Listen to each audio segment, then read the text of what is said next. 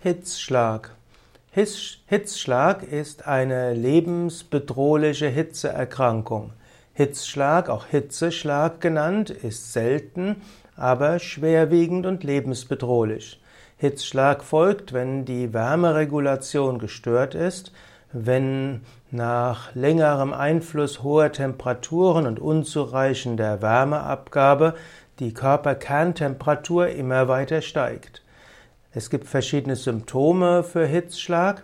Es gibt die progrediente, also fortschreitende Bewusstseinsstörung, beginnen mit leichter Gereiztheit, dann folgt die Desorientiertheit, schließlich gibt es einen starren und glasigen Blick. Hitzschlag ist dann auch gekennzeichnet durch einen unkoordinierten Gang, durch eine trockene Haut und heiße Haut. Das heißt, obgleich es sehr heiß ist, schwitzt der Mensch nicht. Und das führt schrittweise zu einem Ansteigen der Körperkerntemperatur. Und wenn diese 40, 41 Grad überschreitet, dann wird es gefährlich. Wie kommt es zum Hitzschlag? Hitzschlag kann entstehen, wenn eine durch Stoffwechsel bedingte Hyperthermie entsteht.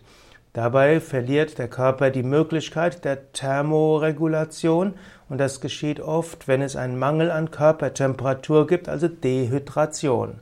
Normalerweise würde der Mensch ja in hohen Temperaturen sehr stark schwitzen, aber wenn er nicht genügend Wasser hat, dann kann das dazu führen, dass er nicht genügend schwitzen kann.